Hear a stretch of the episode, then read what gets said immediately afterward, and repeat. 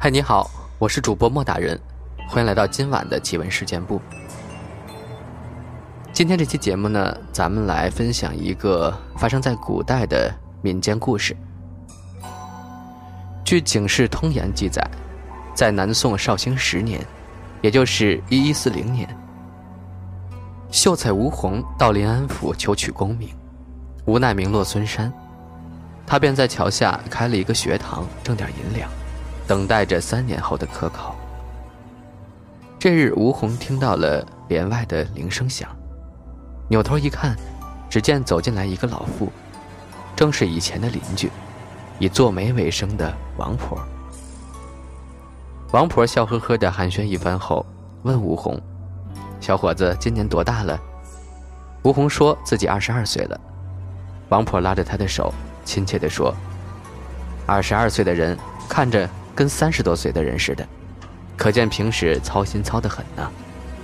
依我看。”不如寻个姑娘作伴吧。吴红悠悠叹道：“嗨，我倒是想啊，却没遇到合意的人。”王婆一拍手说：“谁说没有？这里便有一位，一千贯钱嫁妆，带着陪嫁丫头，模样还标致，乐器样样精通，是从官宦人家出来的，一心呢就想嫁个读书人。”吴红听了，喜不自胜。忙问究竟，王婆答：“这个小娘子是从秦太师府三通判家里出来的，求亲的人络绎不绝，可她一个也瞧不上，说一定要嫁个读书人。别人都叫她李月娘，现在住在白燕池陈干娘家里呢。”正说着，风吹起了布帘儿，门外有一人路过，王婆一看。嘿，不是别人，正是陈干娘。王婆急忙追出去，把她请了进来，并把吴红介绍给他。他问道：“把你家小娘子嫁给这位官人如何？”陈干娘打量了一下吴红，大喜道：“好呀！”吴红听后，赶紧上街买了些酒食，款待了两位婆婆。三杯酒过后。王婆起身对吴红道：“你既然同意了这门亲事，便问干娘寻个帖子。”陈干娘马上答：“帖子我有。”说完就从袖子里掏出一个帖子，写上双方八字，约着明日在梅家桥酒店里相会。次日，吴红满面春风，穿着新衣服来到了梅家桥下。王婆早早的候在酒店门口，便同他一道上了楼。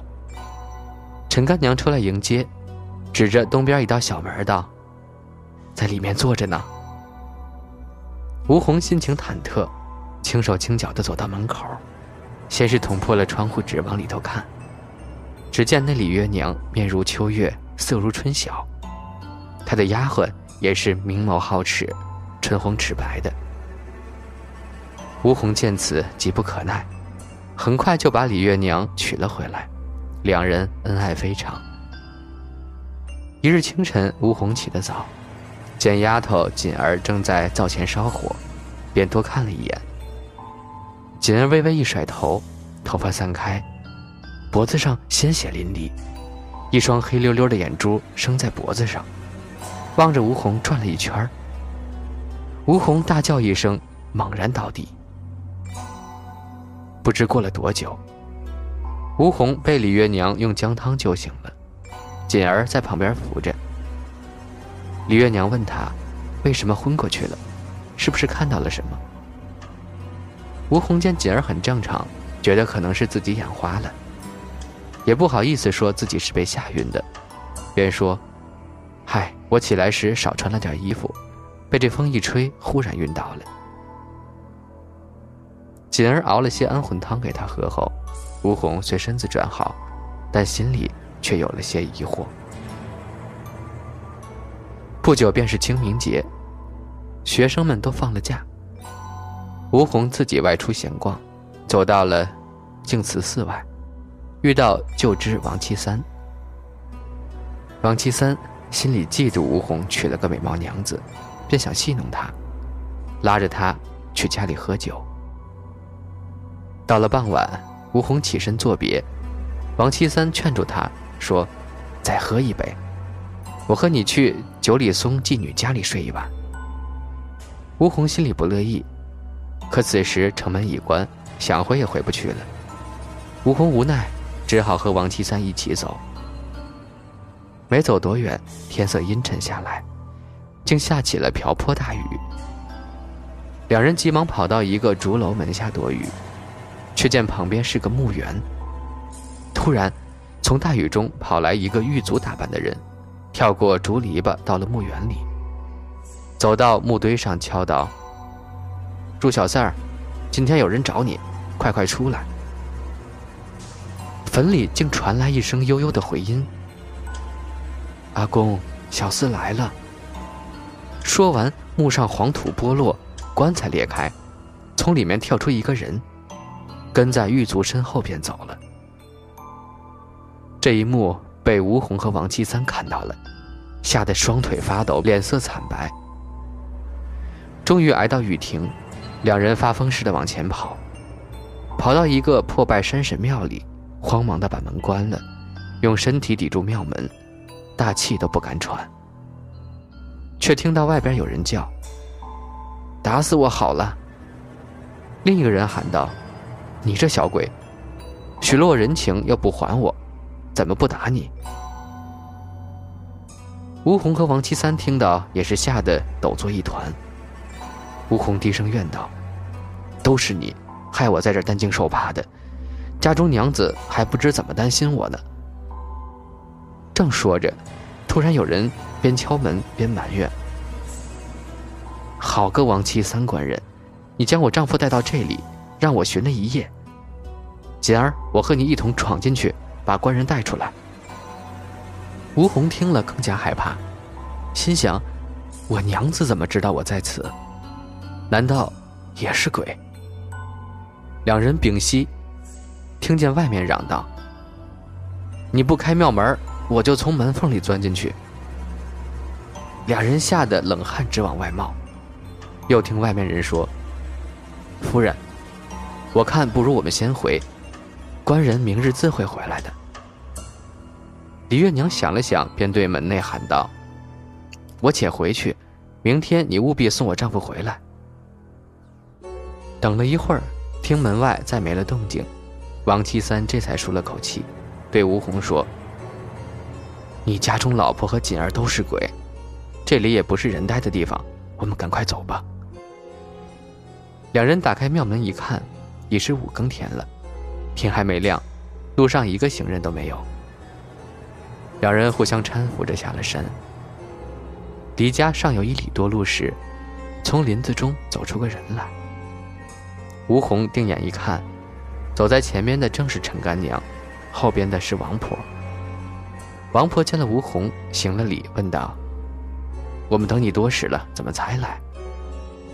吴红和王七三见了，大惊：“这两个婆子也是鬼！”说完，用尽全部力气飞奔下山。回首看时，那两个婆子还在身后追赶。两人跑到河边，讨了一只船，一口气划到了钱塘门。王七三先回了家。吴红路过王婆家门口，见门锁着，就问左右邻舍。大家都说，王婆呀，都死了五个月了。吴红又跑到陈干娘家门口，见十字竹竿封着大门。再问对门，说都死了一年有余了。吴红手足俱冷，奔至家中，又是一把铁锁锁着大门。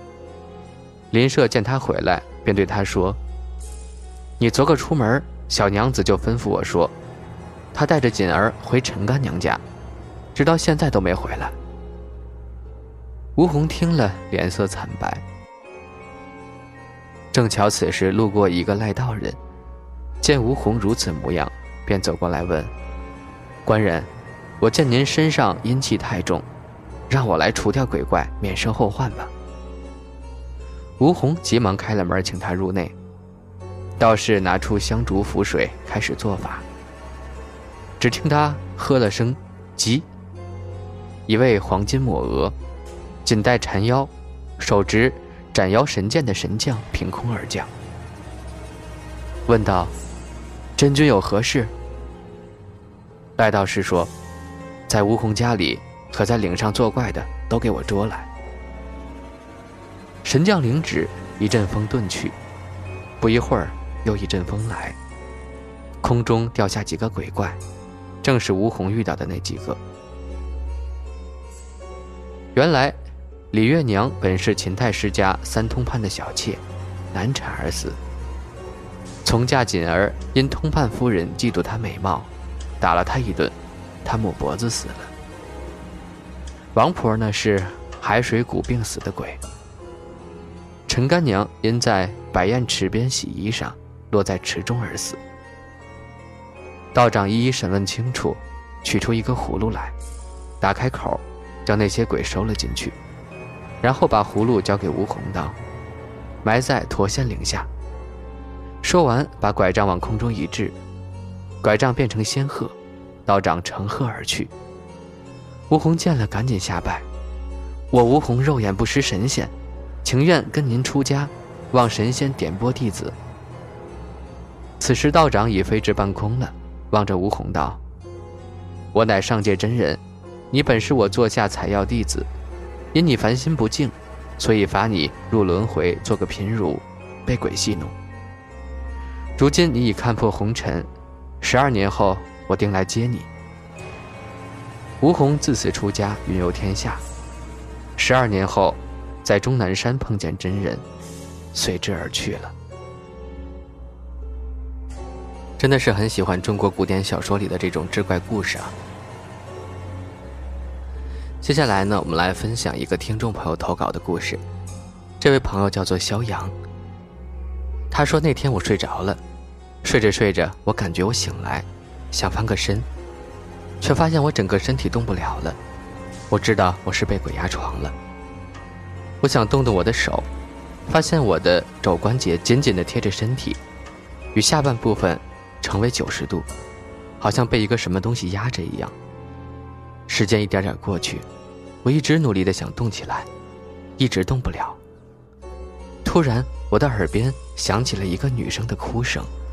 然后视线慢慢变得模糊起来，可以看到东西，就看到一个人影压着我，应该是眯着眼的，好像是长头发，然后惨白着脸，嘴唇却很红很红。我的视线飘到好像是他的手压着我，慢慢的，我感觉好像是我在哭，嘴里说着不要，但是我确定我没说出声音来。好像我是附在另一个身体上一样，不知道过了多久，身体慢慢恢复了，人影什么的也没了，但是我的身体还是很重，使了很大的力气才翻了个身，感觉背后凉飕飕的，好像还听到了笑声，我没敢再继续翻身，就睡过去了。